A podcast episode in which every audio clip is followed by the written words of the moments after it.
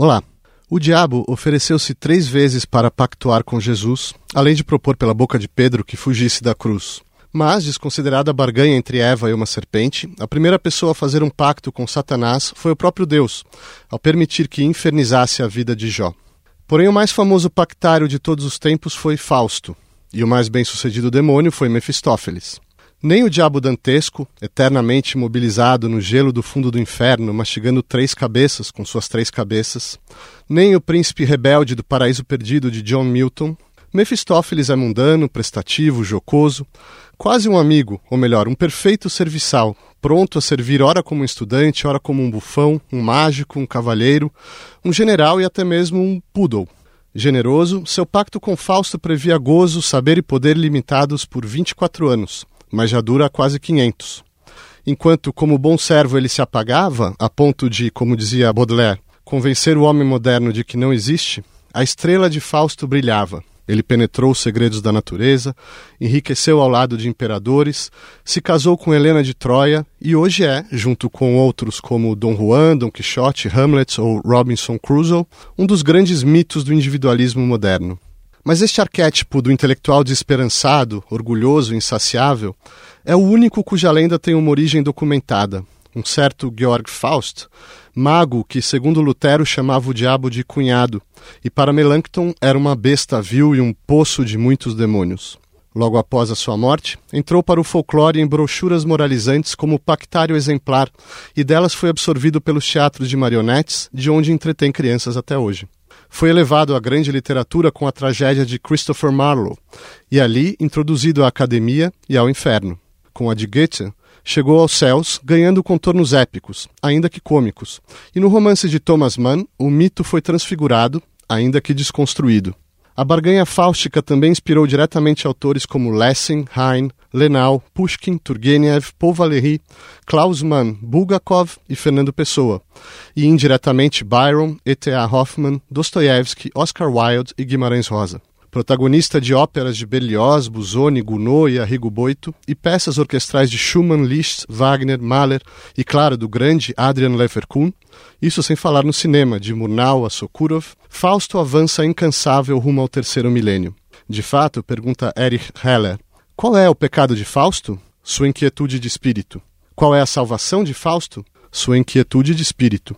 Para discutir a história e a mitologia de Fausto, convidamos Juliana Pérez, professora de literatura alemã da Universidade de São Paulo e membro do grupo de pesquisa Literatura e Sagrado, Marcos Mazari, professor de teoria literária da Universidade de São Paulo e autor da tese de livre docência Romance de Formação, Pacto Fáustico e outros temas de literatura comparada, e Patrícia Maas, professora de literatura alemã da Universidade Estadual Paulista e autora de O Cânone Mínimo Bildungsroman na História da Literatura. Marcos Mazari, você pode nos introduzir as origens, as raízes históricas dessa lenda de Fausto? O que a gente sabe sobre esse personagem ou outros que eventualmente foram justapostos para criar a figura? Como você já indicou, Fausto nasceu por volta de 1480, faleceu também por volta de 1540. Especificamente quanto ao mito de Fausto, é esta figura histórica, Georg Faust, Fausten, que era considerado um, enfim, um charlatão, um nigromante, que fazia horóscopos para as pessoas uh, muito poderosas, do qual diz Martinho Lutero que se ele houvesse estendido a mão para Fausto, o diabo o teria levado. E também Melanchthon se refere a essa, a essa figura. Provavelmente ela morreu de um, num, num experimento alquímico é, perto de é, Freiburg, é, numa estalagem num, é, em, em, Freiburg, numa pousada, e houve uma explosão. É, é, muito plausível que isso tenha ocorrido. Houve uma explosão e o corpo do, do Dr. Fausto foi destroçado. E como já circulavam muitos, muitos boatos, muitas histórias acerca do seu pacto com o, o demônio, este é, então é, se consolidou a crença de que é, o próprio diabo o teria levado nessa explosão. Então essa explosão foi recebeu essa é, essa exegese E é o que nós temos também no livro popular de 1587. Que, o livro que popular, primeiro a popularizar mais a figura, isso, né? É, que aí entrou, começou a circular na tradição oral, até que em 1587 um editor de Frankfurt chamado Spies, é, provavelmente ele, ele apresenta como uma história anônima e como que romanceando a história desse doutor Fausto. É, estamos falando aqui especificamente do Fausto. Agora, o mito do pacto com o diabo vem de muito antes. Como Exato. você disse, é.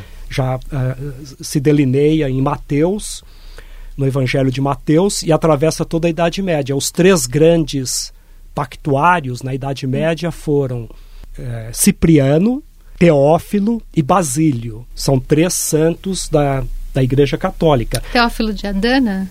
É, tem outros, né? Tem no, em Portugal, muito depois, teve o Frei Gil de Santarém. E, aliás, o Cipriano, que é, sofreu o martírio e que teria pactuado com o, o diabo, ele foi é, é, imortalizado, vamos dizer assim, pela obra de Calderón de la Barca, o mágico prodigioso, que Marx considerava, é, isso ele escreve numa, numa carta a Engels, o Fausto católico. Porque o Fausto originalmente é protestante, ele nasceu, ele nasceu no, no ambiente protestante. Exato, Juliana. Acho que isso seria interessante a gente ver é, o ambiente, justamente, porque é um momento de guerras religiosas, o protestantismo e o catolicismo, e ambos também muito ferozes aí na caças bruxas e demonologias que vão surgindo. Tudo isso vai ser importante para a criação do mito. Quer dizer, existe um personagem histórico, mas existe um momento onde, é, onde esse, esse mito vai fermentar. Assim, será que a gente pode ver como essa época vai ser importante para a formação dessa, dessa lenda do Fausto? Bom, sobre a época em geral, a gente está há 80 anos da, da reforma, né? É claro que é uma época muito, vamos dizer, de, de revoluções científicas e culturais muito muito grande. Isso também é, torna essa figura emblemática né de descobertas né de também não é à toa que ele é um cientista ou um mago ou um alquimista ou um astrólogo né quer dizer tudo aquilo que reunia que talvez a gente pudesse chamar de a ciência da época esse é um aspecto. É, o outro aspecto que acho que sempre se coloca é que como toda época em que acontece em que acontecem grandes mudanças científico-culturais, eh, se coloca também uma questão moral diferente, uma questão ética diferente. Aqui entra a questão do, quer dizer, de onde vem o mal, né? Por que, que a pessoa pratica o mal e por que, que alguém sofre o mal praticado por outra pessoa, né? Daqui a gente chega na, na, na questão do livro de Jó, né, que você citou no, no início. Né? Deus como primeiro pactuário foi um pouco ousado, mas tudo bem. É um acordo ali que eles fazem. Né? É, mas... Aliás, várias vezes, olha, você, eu vou machucar o Jó. Não, você tem que poupar a sua vida. Então. É, vamos deixar assim, mas...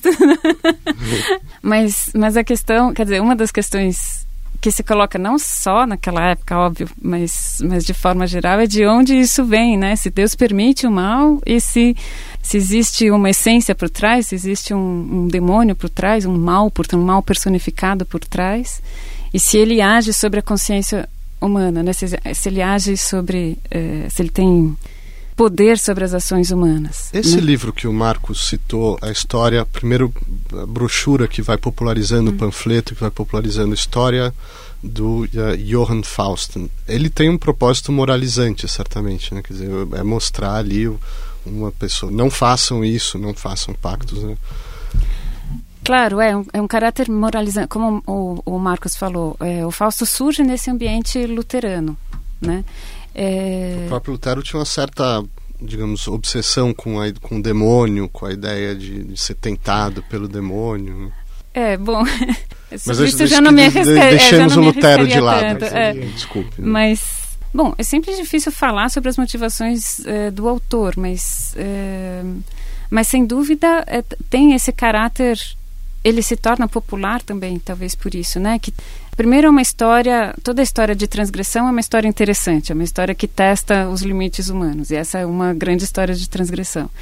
Depois, claro, tem, vamos dizer, o castigo ou a punição possível à, à transgressão, né? E nessa época, sobretudo, a ideia de dar um exemplo contrário, né, daquilo que não se, se deveria fazer. Uhum. Acho que junta, né, tudo, todos esses aspectos só nesse pequeno só, livro. É. Só complementando, o tiro saiu pela culatra, como se diz, porque o público, o leitor, se identificou intensamente com é, com a história do Dr. Fausto. Exato. Foi um, foi um grande sucesso editorial. É, preciso dizer também que, desculpem. Eu... Patrícia. não, não. claro. É preciso dizer também que a história do Dr. João Fausto, que é como se uhum. passa a chamar aqui no Brasil, né? O Dr. João Fausto, ele se arrepende e não por uma vez, por duas vezes. Bem lembrado. É. Depois de ter feito. Depois de ter feito o pacto. Tanto que ele é obrigado a firmar esse pacto por mais uma vez. Uhum. Né? E nas duas vezes o, o, o, o emissário de Lúcifer, né, o Mephistofeles, né, olha, uma ameaça, né? Você não pode sair do pacto, você já o firmou, se você assim fizer, nós o faremos em pedacinhos. Uhum. Né? Então essa voz que pode ser de Lutero, que pode ser é, do bom cristão, né? o bom cristão que inclusive está a ler a obra, né? ela existe inclusive como uma voz dada, particularizada na própria narrativa. Por exemplo, na, na voz de, um, de uma personagem, né? do vizinho de do Fausto, vizinho. um velho senhor, né? que tenta convencê-lo a moderar os excessos e a voltar é. para o caminho do bem. Né? E esse sucesso, essa popularização que vocês comentaram aqui, vai levá-lo justamente à Inglaterra, ao, a, aos palcos elisabetanos, através uhum. da, da, obra de Christopher Marlowe. Uh, quais são as motivações do Marlowe, Patrícia? O que, que ele, o que, que interessa em sobremaneira quando ele pega essa, essa figura do folclore alemão? Ele Olha, quanto ao Marlowe, existem pesquisas hoje que partem é, de, um, de uma perspectiva biográfica, inclusive, né? É, caráter faustiano do próprio Marlowe, assim se diz. Por exemplo, né? Há quem diga que o, que o Marlowe tenha sido um espião, né? Dentro da, da intriga entre Elizabeth I e os Stuart, né?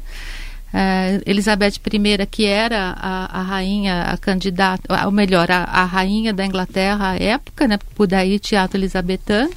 Uhum. E ela, como protestante, é, sofria é, um desafio da parte dos católicos né, de perder o trono. Né? Então, a própria peça do Schiller, né, Maria Stuart, é disso que fala, né, dessa relação conflituosa entre as duas rainhas, uhum. que são meio irmãs, né, e ao mesmo tempo a decisão, é, a tomada de partido entre católicos e protestantes. Uma das hipóteses que se vem aventando sobre o Marlowe é que ele tenha sido um espião católico na Inglaterra, ou mesmo o contrário, né? É, as pesquisas estão caminhando nessa, nesse sentido de é, esclarecer de fato qual era a posição é, religiosa e política dele. Isso reverbera né, na peça de uma forma bastante interessante, porque talvez a gente possa falar de uma acentuação do protagonismo do indivíduo né, na peça do Marlowe. Porque o que é... está em jogo ali, Marcos, quando ele o, o acordo desse Fausto do Marlowe com o demônio Mephistófeles? Qual é, qual, o, o que, que ele deseja? O Marlowe ele se baseou inteiramente na tradução do livro alemão popular anônimo de 1587. Uhum. Mal o livro havia sido publicado na Inglaterra, o Marlowe começou a escrever o, o seu Doutor Fausto.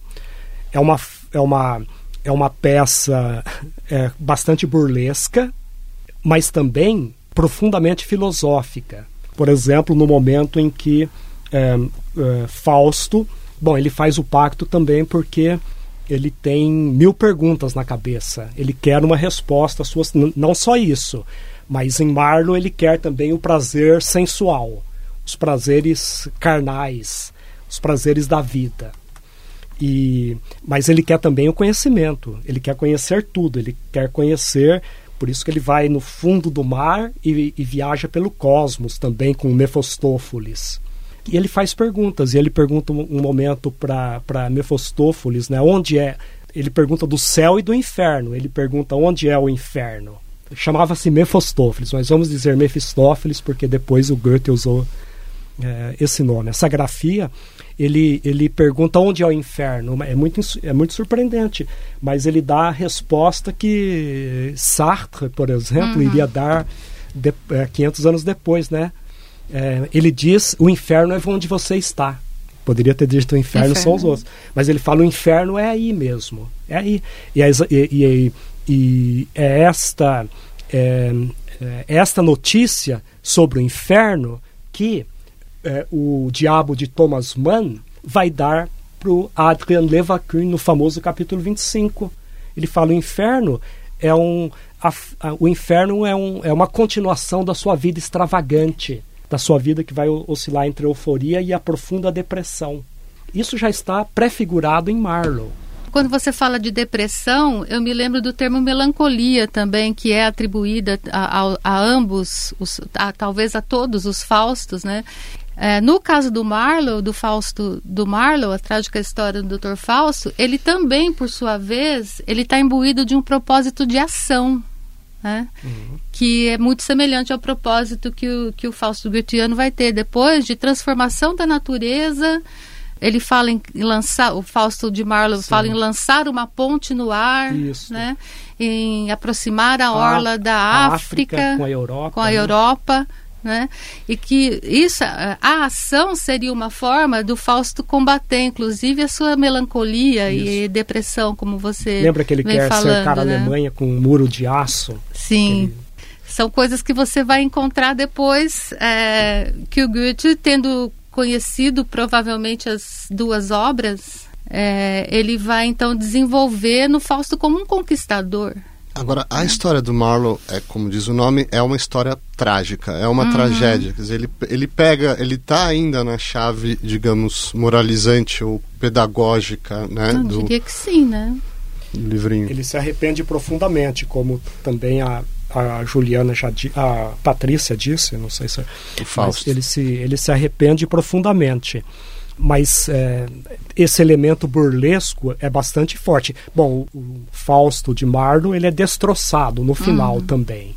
Ele fala para os alunos, né? Vocês não se assustem quando vocês ouvirem gritos, tudo. E tem um final terrível, um final protestante. Todos os Faustos protestantes terminam dessa maneira terrível, enquanto que os Faustos católicos, começando com Calderón de la Barca e, e culminando em Goethe, são é, salvos. Goethe também ele salva, né? Porque o final do, o, o final do, do, Goethe é um final católico, né? Um... Falar nisso, Juliana, só para a gente tentar percorrer o espaço aí entre Marlowe e Goethe, que hum. são quase 200 anos. A gente tem notícia de como uh, a história, a lenda, como que ela continua a se disseminar. Você tem uh, outros formatos populares. Eu, eu, mencionei aqui o teatro de marionetes, inclusive vai impressionar o Goethe quando criança, mas mais ou menos como que nesses 200 anos a história continua circulando? Bom, na verdade, acho que o Marcos pode falar mais disso que eu, mas a história, se, ela primeiro vai se, se disseminando nesses pequenos livros populares, né, que, esses pequenos panfletos, é, depois nas, nas trupes, né, nas, nos teatros populares que, que aconteciam na Europa, depois nos teatros de marionete, tem já em. Eh, eu anotei que em 1725 tem um, um outro de Meineiden, que é um outro livro de Fausto. Tem um primeiro fragmento de Lessing, também mais ou menos do. Aí a gente já está mais próximo de Goethe, né? De 1726 aqui. É, é isso. Até chegar à infância do Goethe, que né, teve contato com isso pelos teatros de marionete que é um, é um, é um contexto bastante diferente já do, do Marlowe, quer dizer, já é um conceito, digamos, do, do esclarecimento. Isso vai mudando também a figura do, do demônio, digamos. Você tem é, como que essa época está lidando, tenho certeza que tem bem menos medo do que tinham a época do Marlowe, quer dizer, é, se a gente puder falar um pouco disso, assim, a figura do demônio, talvez, como que ela vai se transformando ao longo desse tempo.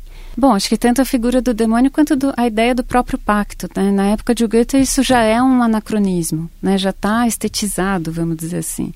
Tanto que para o próprio Fausto eh, do Goethe, vocês me corrijam se eu estiver errada, já tem o fato de ter uma dedicatória, depois um prólogo, um prólogo no teatro, depois um prólogo no céu e depois a história do Fausto já cria um imenso distanciamento com relação, vamos dizer, à veracidade do, do pacto ou algum valor eh, propriamente religioso daquele pacto ou moralizante, né? Ele já está dentro de uma moldura estética.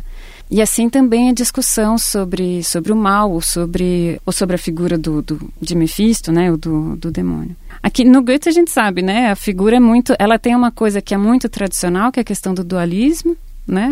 Ele é o que divide, ele sempre divide, ele mantém essa, essa característica e depois ele vai adquirindo outras, né? Mas não sei se a, era, a natureza é. da, da, da, barganha do pacto desse Fausto de, de Goethe, é, na verdade é mais uma aposta, né? Ele é tem. É, em que consiste essa aposta, Marcos?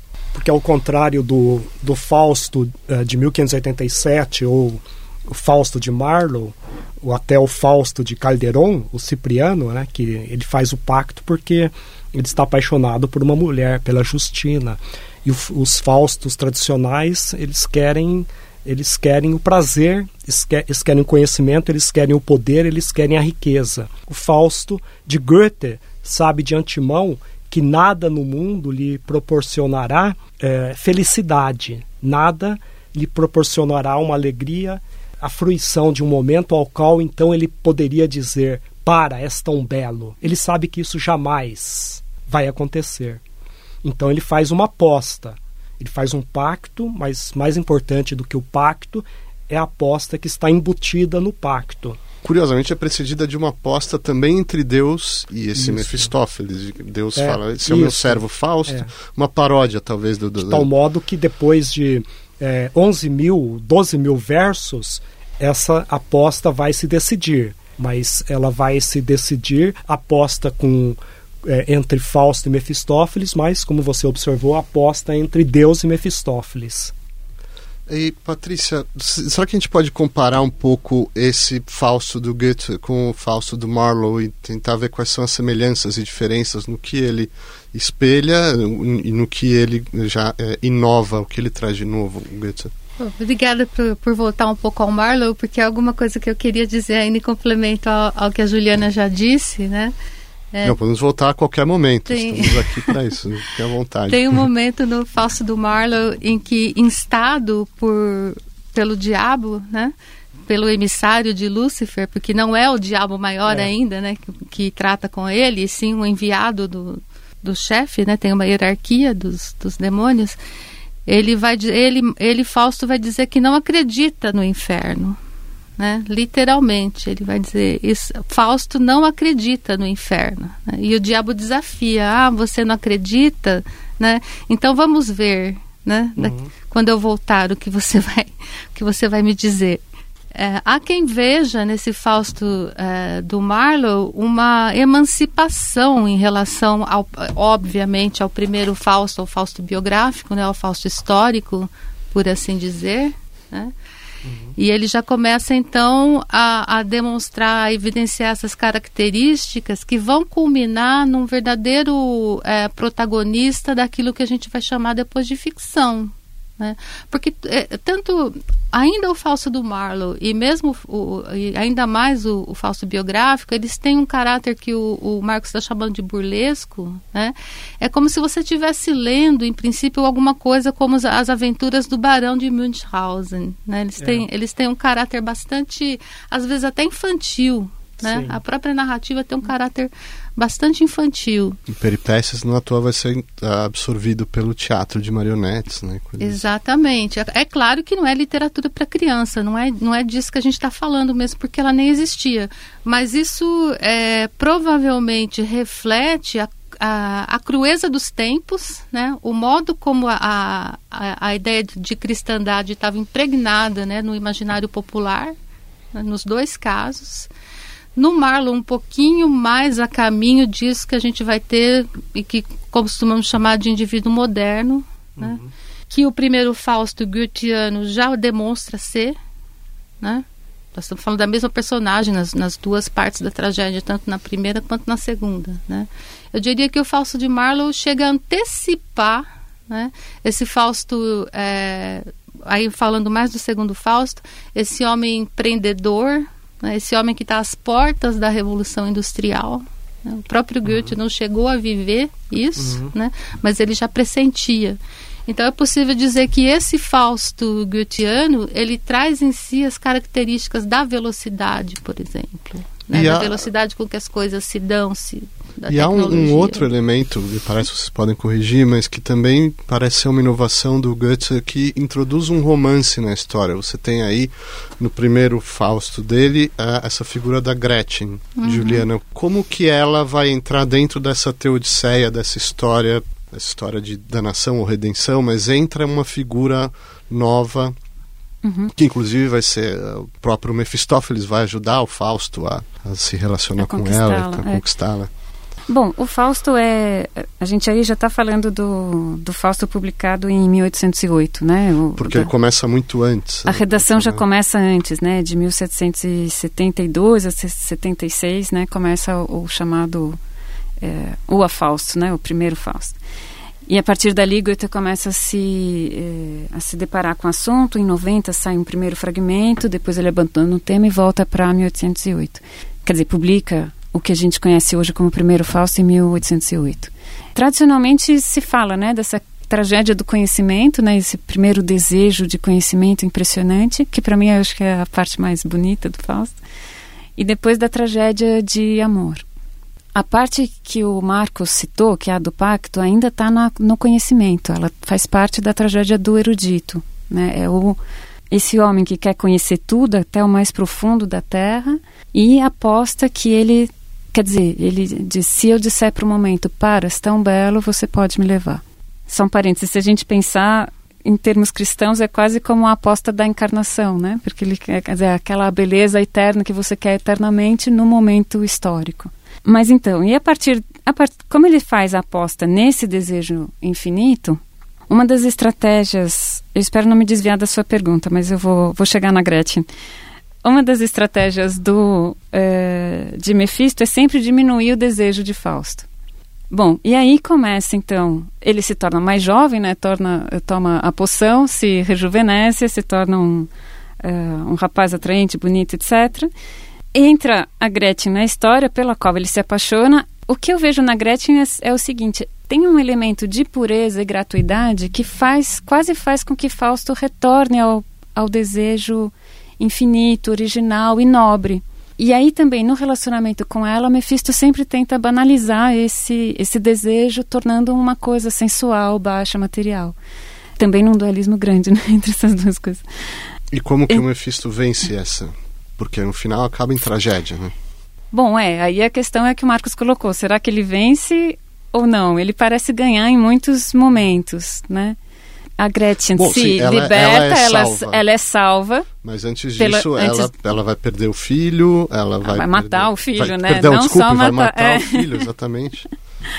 enlouquece. Enlouquece. Mas enfim, ela se, vamos dizer, se- vai, vai provocar indiretamente a morte da mãe e a morte do irmão, né? É uma tragédia à la grande.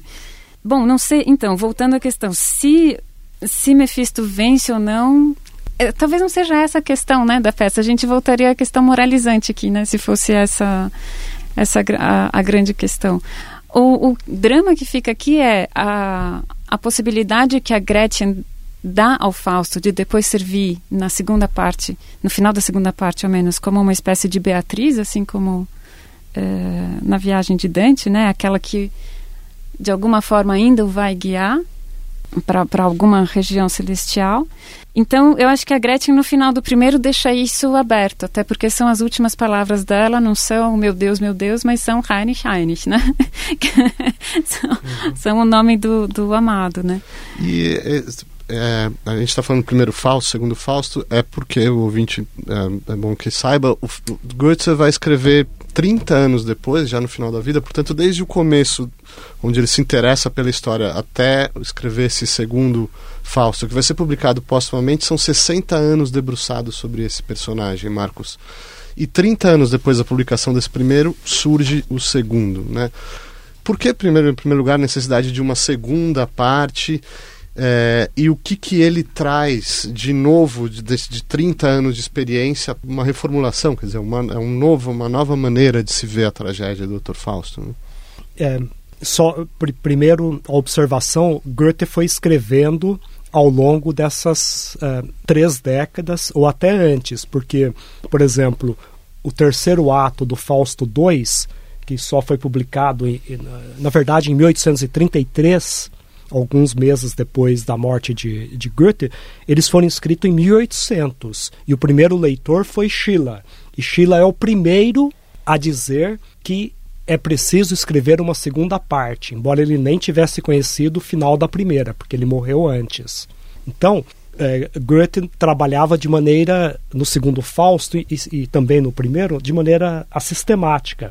E ele mesmo diz: eu escrevia o que, o que me dava vontade, aquilo pelo qual no momento eu sentia maior afinidade. Depois, na alta velhice, com 80 anos, 81 anos, ele teve que suprir as lacunas, ele teve que fechar as lacunas. Então, ele foi voltando. Mas é, ele foi escrevendo ao longo de muitas décadas, com fases Agora, de maiores, de maior concentração e de menor. Existe uma diferença de registro, né, no Isso. sentido, a primeira tragédia é uma tragédia individual, são é, ele se apaixona pela Gretchen, etc. Tal. Nessa segunda entram vários elementos, eh, digamos, sociais, Isso. épicos, ou seja... Por isso que ele dizia que a primeira a primeira parte, publicada em, terminada em 1806, publicado dois anos depois, é inteiramente subjetiva. Na segunda parte, ele dizia não é mais não há mais subjetividade. E aí o que nós temos são os altos negócios de Estado, as finanças, planos econômicos, as guerras modernas e, sobretudo, o fenômeno moderno da colonização. Goethe percebeu qual é um divisor de água importante? A Revolução Francesa, os desdobramentos da Revolução Francesa e os desdobramentos, mais ainda, da Revolução Industrial. Então, o Goethe percebeu que o mundo do, do século XIX era um mundo completamente diferente da qual daquele é, em que se processou toda a sua formação. É o mundo o mundo velocífero, uhum. o mundo da velocidade, e o, e o mundo da abstração e o mundo da virtualidade. Por exemplo, nas finanças, no dinheiro, ele já começou a perceber, no fenômeno da inflação e do, e do papel moeda. Então, é este mundo nosso, nosso, do terceiro milênio, cujas origens ele presenciou é, em loco, né, em status nascente, é, que ele configura no Fausto II. E daí talvez você queira falar disso um pouco depois, daí é, a, a atualidade inimaginável é, do, do Fausto e sobretudo do Fausto 2. É, eu acho que a gente pode falar disso agora, no sentido assim, Patrícia, como ele, esse cenário que o Marcos escreveu, como que ele então dramatiza isso nas suas personagens ou alegoriza, quer dizer, quais são as, uhum. as figuras que vão surgindo, por exemplo, uma curiosíssima, a meu ver, homúnculos, mas, uhum. mas outras que aparecem ali, o próprio assistente dele, Wagner, tem uhum. uma função é, o encontro com Helena, quer dizer, se você puder descrever um pouco assim como ele faz para dramatizar esse tudo uhum. isso que o Marco descreveu. É, em princípio, acho que é importante, então, é, ressaltar isso que vocês falaram, né? Que as duas tragédias têm um, um tom diferente, né? O, o tom da, seg da segunda parte é, é, um tom que a gente pode dizer é, é muito mais um pandemônio do que na primeira, né? A primeira a gente tem algumas cenas, talvez, talvez não, né? A noite de Valpurgis, por exemplo, né? Que é, é, a grande noite da, da bruxaria, né? No, no Monte Brocken, quando se encontram é, o senhor o diabo está ali, né? As bruxas, a própria figura da Lilith, a primeira mulher de Adão. Então, o Fausto I, ele, ter, ele seria simplesmente uma história individual fáustica, não tivesse o Goethe recorrido também a esse caleidoscópio, né, que por vezes é, emerge assim na narrativa, né, e que transforma aquilo num gênero que você não consegue muito bem situar. Né? A gente chamar de peça ou drama acaba sendo pouco uhum. para falar é, da forma literária que aquilo é. Até porque, né? é, enquanto é drama, é, não sei se ele drama. tinha expectativa de encenar, mas. É... A gente pode falar depois, mais tarde, de algumas encenações, né, como a do Peter Stein, né, que, que faz ipsis literis, o que imagino eu que seja, né, o que o autor imaginava plasticamente, mas enfim, voltando à questão do primeiro Fausto, né, em princípio eu poderia ler o primeiro Fausto como uma tragédia individual, né, do, do homem, da tragédia do erudito, como bem lembrou aqui a Juliana, né, tragédia do conhecimento, e que termina de, de má né, em uma com a má sorte e a danação das personagens, né? Como no caso da Margarida, se terminasse ali. O segundo Fausto, por sua vez, ele deixa de lado essa questão da tragédia individual, a meu ver, eu não sei se vocês concordam com isso, mas eu, eu paro de pensar no Fausto como, como um indivíduo subjetivo e começo a, começo a vê-lo como um, um, um colonizador, um empreendedor que está muito mais associado às questões que o Marcos aqui citou, né? A guerra, a, a criação do dinheiro, é, como vencer a, a, inflação, né, ou como vencer a guerra, né, eles se tornam uma espécie de conselheiros, né, tanto Mefistófeles e Fausto, conselheiros do imperador. E eles vão passar então por uma série de, de perspectivas que a gente poderia chamar de épicas, né, entremeadas por exemplo, pelo encontro amoroso. Né? Qual o final do Fausto II? Né? Essa é a grande, talvez seja a nossa grande questão aqui. Né? Já houve aqui um, um, uns spoilers, né? A gente sabe que o Fausto vai ser perdoado ao final, né? Ele vai subir ao céu católico, né? E o seu empreendimento terrestre, né? Seu empreendimento terrestre que é, continua, né? O seu empreendimento terrestre que é o de uhum transformar a natureza, é. domar a natureza, né? Ele não, não perde, Goethe não tirou isso, né, da, uhum. da sua obra. O, o empreendimento, a despeito, é. né, a despeito das, dos maus atos, né, Falso não hesita em mandar assassinar os dois camponeses, né, o casal de camponeses cuja cabana, né, cujo sítio impede que avance o seu projeto colonizador, né? E a despeito disso, o projeto continua. Né? Então, eu acho que tem uma modernidade, no, no sentido mais singelo da palavra, até no segundo Fausto, que está tá muito associado a uma perspectiva industrial, da, o termo que o Marcos usa, né, velocífero, que é um termo criado pelo próprio Goethe, né, quando ele se dá conta de que o mundo está caminhando numa velocidade. Hoje você lê nos jornais do dia aquilo que se passou ontem, né? Todos sabem o que acontece na, na casa do vizinho, mas também o que está acontecendo ali na guerra da Turquia, né? Essa notícia logo chega a nós por meio dos jornais. Né? Ele já tá, ele já tem claro é, que, o, que o mundo não é mais aquela, aquela esfera que, que está ali à deriva ao sabor e ao favor de um Deus. E isso né? tem a ver com algo que justamente o Goethe vai ser talvez a, a figura principal a, a, a, promover isso, mas a própria, o próprio epíteto de fáustico, né, uhum. a, a, associação na nossa civilização moderna com o, com o fáustico, a, a ideia do caráter fáustico da nossa vida o que como o que é exatamente isso? Quer dizer como que isso se manifesta em outros uh, outras obras talvez em outros né, na, nossa cultura? Outras obras daquele momento ou do século XIX digamos assim ah bom tá que susto. É. bom o, o tema está também em outros autores né? Tem em Chamisso tem uma outra história de pacto que chama é, as aventuras de Peter Schlemmer é, tá em Hoffman, né? O, o, Elixir do o Elixir do Diabo, tá em muito, quer dizer, essa tem, tem outros fragmentos do Fausto, né? a gente já, já citou Lessing, que é anterior.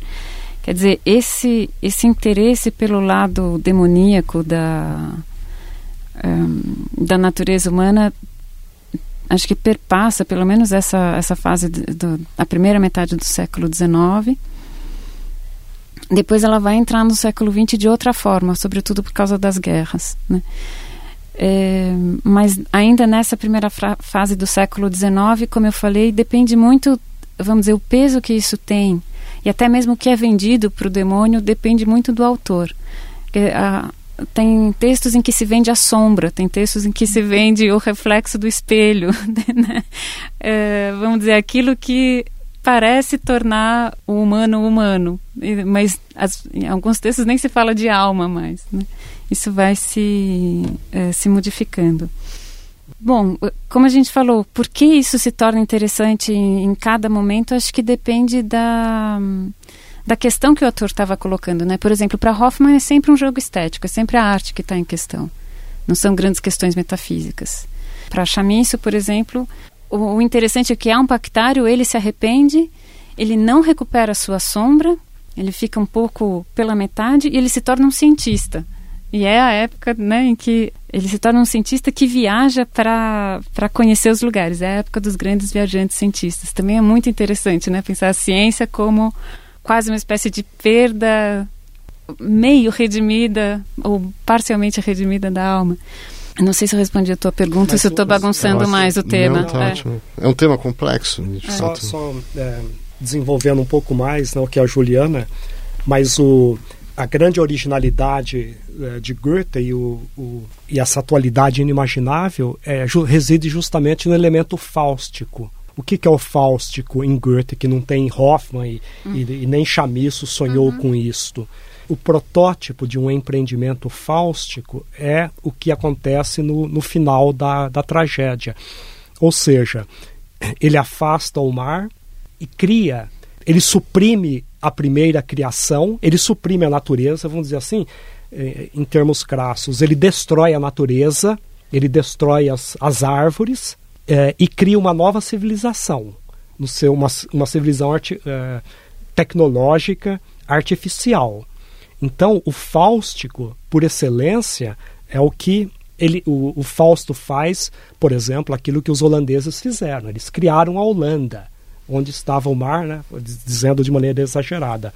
O fáustico, mas essa é a contribuição específica de Goethe, não está nos outros Faustos de Lessing, porque é o, é, o fáustico é isso, é, é a ida do homem à lua, é a, as usinas hidrelétricas, é a energia nuclear, é a transposição do Rio São Francisco, é o que se passa na China, por exemplo, em parte no Brasil. Isso é o fáustico. E é a criação artística sublime também, Juliana, porque se você puder já entrar, me ajudar a entrar no hum. Dr. Fausto do Thomas Mann, que escolhe um artista e não um cientista, não um empreendedor para ser o seu, o seu Fausto. É, por quê? Porque, deixa eu só voltar a uma questão que aí a gente acho que pega o Thomas Mann também. Eu acho que tem a, a grandeza do Fausto do Goethe está nesse desejo irrefreável, irredutível que ele tem. Por outro lado, a sua pequenez, se a gente quisesse dizer assim, está justamente nessa vontade de autoafirmação que causa toda a destruição que eles falaram. Quer dizer, é, uma, é, uma, é um desejo irredutível que, se pre, que pretende realizar a si mesmo. E aqui causa todas as tragédias e, e esses desenvolvimentos né, que, eles, é, que eles citaram. Bom, o Fausto do, do, do, de Thomas Mann é um artista, vamos dizer, ele é um símbolo Bom, ele é um símbolo de muitas coisas, mas. É... Pois é, esse, porque se a gente puder entender quais são as referências cifradas, porque ele está ali pegando toda uma história da Alemanha e está jogando isso no seu romance.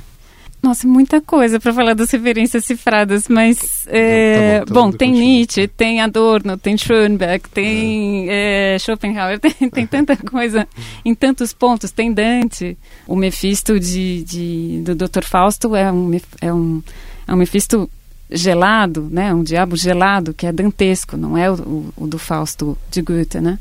Que oferece a árvore da vida, né? Fala, ah, verde é a árvore da vida, cinza é a teoria.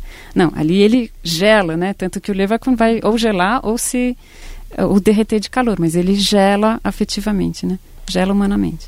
Isso, vamos dizer, para chegar na questão da estética, uma das questões que está lá, que era uma grande questão de Thomas Mann, é, vamos dizer, como que uh, uma certa visão de estética acaba por enrijecer a pessoa e perder justamente a conexão com uma vida desejada. E se abstrai completamente para formar um mundo próprio, né? No qual que por fim se revela ilusório, que por fim se revela não vivível, né?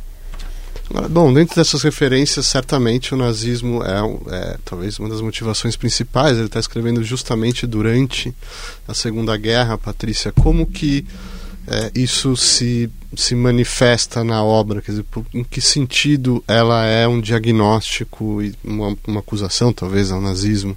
Então, é, é, claro que se você seguir a, por exemplo, este livro aqui, né, que é a Gênese do Dr. Fausto, pelo próprio Thomas Mann, né, os diários que ele escreveu, os, diário, os diários que ele acompanha, né, que ele escreve durante a que ele relê e que ele escreve também durante a, a elaboração da obra, essa, essa imagem é impossível de, de ser apagada, né? O, o Fausto seria, o Dr. Fausto seria uma resposta alegórica, imediata uh, à situação da Alemanha, né? Que está naquele momento já perdendo a guerra, está tá todo mundo desesperançado, né? A, a Rússia, né? Vai, vai invadir uh, a Alemanha, está todo mundo esperando por isso, né? Os alemães, ao mesmo tempo que desesperançados, é, se acentua um nacionalismo né, que o próprio Mann é,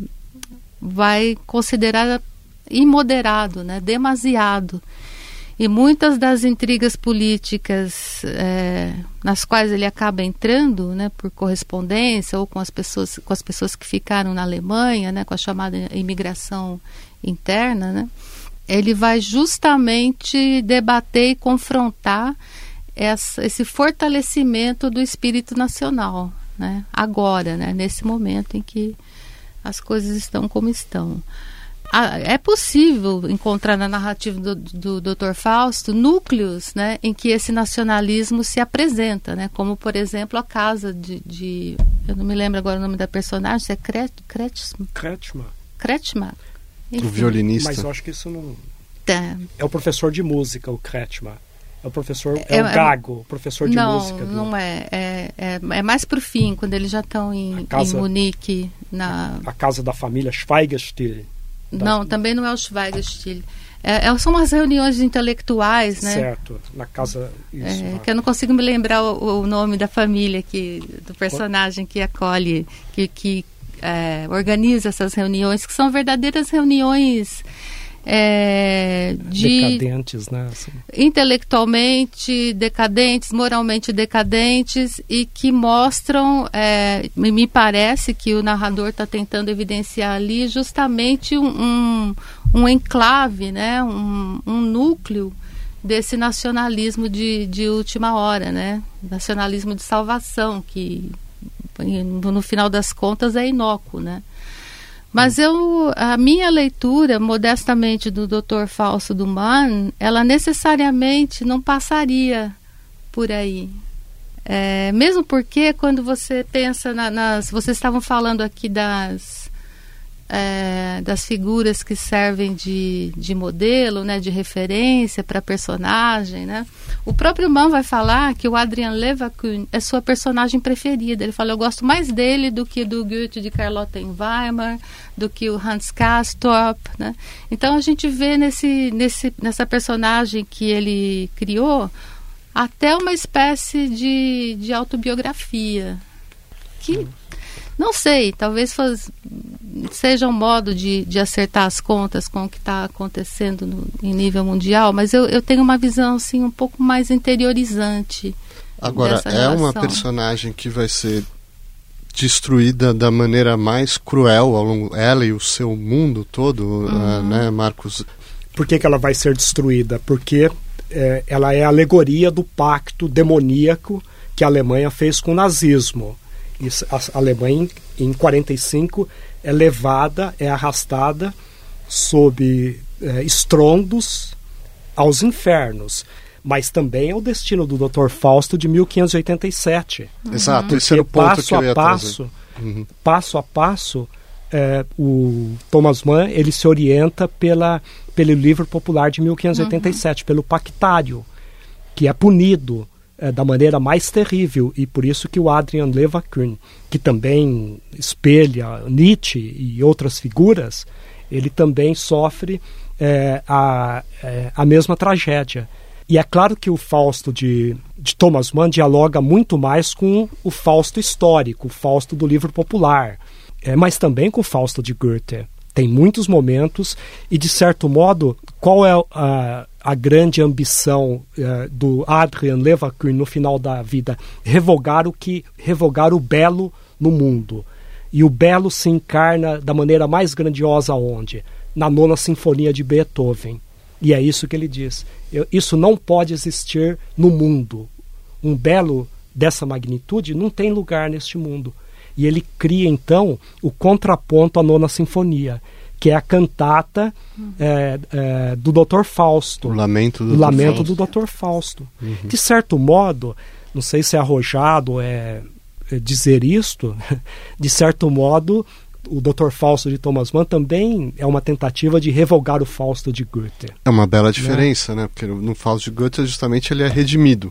E no Fausto de Thomas Mann, aparentemente, ele é. Uh, não sei se há um fio de esperança ali, Juliana, mas a, a, o final é, é, o mais terrível que se pode imaginar. Ele enlouquece como Nietzsche, fica 10 anos uh, louco e uhum. o mundo ao seu redor é destruído. Bom, é, naquilo que acontece com ele, certamente não tem nenhuma, nenhum aspecto de retenção. O aspecto que talvez apareça ali é o pedido que o amigo faz, que o, o, o Sereno Zeitblum faz no final. Ele fala, Deus tenha piedade é, do meu amigo e do meu país. Né? Não, não, são exatamente essas as é, palavras, mas de é... vossa pobre alma, né? É, mas é. é, é alguma coisa bem próxima disso. Ele né, pede perdão pelo amigo e pelo país. Então... É isso que está lá, né? então vamos partir para uma rodada final de maneira muito sintética, se vocês quiserem, puderem explorar a, o legado dessa, dessa figura, quer dizer, o que hoje Fausto tem a nos dizer, o que se promete aí, é, o que vem por diante, ainda é uma fonte criativa ou, ou não? Dizer, o, que, o que podemos esperar aí? Patrícia. Não, eu estava aqui pensando, eu acho que esse é um, é um tema, né, daqueles que você vai ter sempre, ele vai ser sempre recuperado tanto na, na cultura popular quanto na cultura erudita, vamos dizer assim, né? Porque na cultura popular ele tem todos os apelos, né? Você já teve é. novelas com me lembro de algumas, né? Há muitos anos, é, o, o, o, homem que faz lá o, o diabo, não vou me lembrar, eram novelas de televisão mas me lembro que havia isso que era muito atraente, né? O cinema está toda hora recuperando é. isso, né? Seja de uma forma direta ou indireta. Né? Eu acho que te, isso tem um rendimento estético muito grande. Então, em poucas palavras, é isso. embora eu acho difícil superar coisas como as que, que comentamos hoje, né? Mas eu imagino que esse tema persiste, sim, sem dúvida. Juliana Pérez. Bom, um, eu acho o que mais me fascina no Fausto e que talvez é, continue é esse desejo infinito de conhecimento. Acho que isso humaniza o Fausto e quase, talvez por isso ele seja perdoado no final, se é que é perdoado mesmo. Mas, enfim, é, eu acho que isso é um dos aspectos mais bonitos é, da obra e esse desejo de que a coisa aconteça no presente, né? Isso para mim é um aspecto que, que permanece que talvez possa Bom, acho que como, como tema interessa, como a Patrícia falou, interessa culturalmente sempre. Cada época dá a sua resposta ao, ao, ao mito, né? Ao, ao, Fausto. Então, que vá continuar não é um problema. É, é, a curiosidade seria saber qual será que é a resposta que a nossa época vai dar. Será que a gente reconhece esse desejo infinito de conhecimento? Ou a gente se perde nessa, é, nessa autoafirmação? Ou nas propostas mefistofélicas, talvez. Marcos Mazari. É, eu concordando com o que as colegas disseram antes, eu acho que o, o Fausto, é, o Fausto de Goethe, que foi o objeto do, do, da nossa conversa aqui agora, eu acho que é, a importância e a atualidade é, crescerão muito. E o elemento fáustico no século é, é, no decorrer do terceiro milênio vai se acentuar muito. Eu acho que o Fausto é a grande obra desse período que alguns cientistas chamam de antropoceno, ou seja, um período marcado pela pegada é, do ser humano, então pela, pelo impacto da industrialização. E a grande obra que tematizou isto é o Fausto, mas tematizou também como uma profunda advertência ao ser humano há limites. Goethe mostra que a exploração da natureza não pode se dar de maneira insustentável. Porque para Fausto ele só seguia pelo ilimitado e pelo infinito. Ele diz isso várias vezes. Quando ele, é, o grande colonizador, que ele quer enxergar o infinito, mas ele perde a vista. Quem quer enxergar o infinito acaba não enxergando nada. Então é a punição de Fausto, que é, é infligida pela, pela figura alegórica da preocupação, da apreensão, da zorga. Então, ao mesmo tempo em que Goethe tematiza é, a exploração da natureza desenfreada, a destruição de a destruição da natureza. Por exemplo, uma cidade como São Paulo, o fato do nosso do Rio Tietê ser um rio completamente envenenado decorrente dessa é, dessa industrialização cega, porque o, o modelo Fausto é um modelo cego, por isso que o, o Fausto fica cego no final. É uma profunda advertência de Goethe também. Então essa talvez uma das figuras mais poderosas do da segundo Fausto é a figura da Zorge, da apreensão, que pune. É uma mensagem que, é, é, que ele legou a nós. Também obrigado, Marcos Mazari. Obrigado, Juliana Pérez. Obrigado, Patrícia Mas. Por hoje é só. Obrigado por ouvir. Até a nossa próxima edição.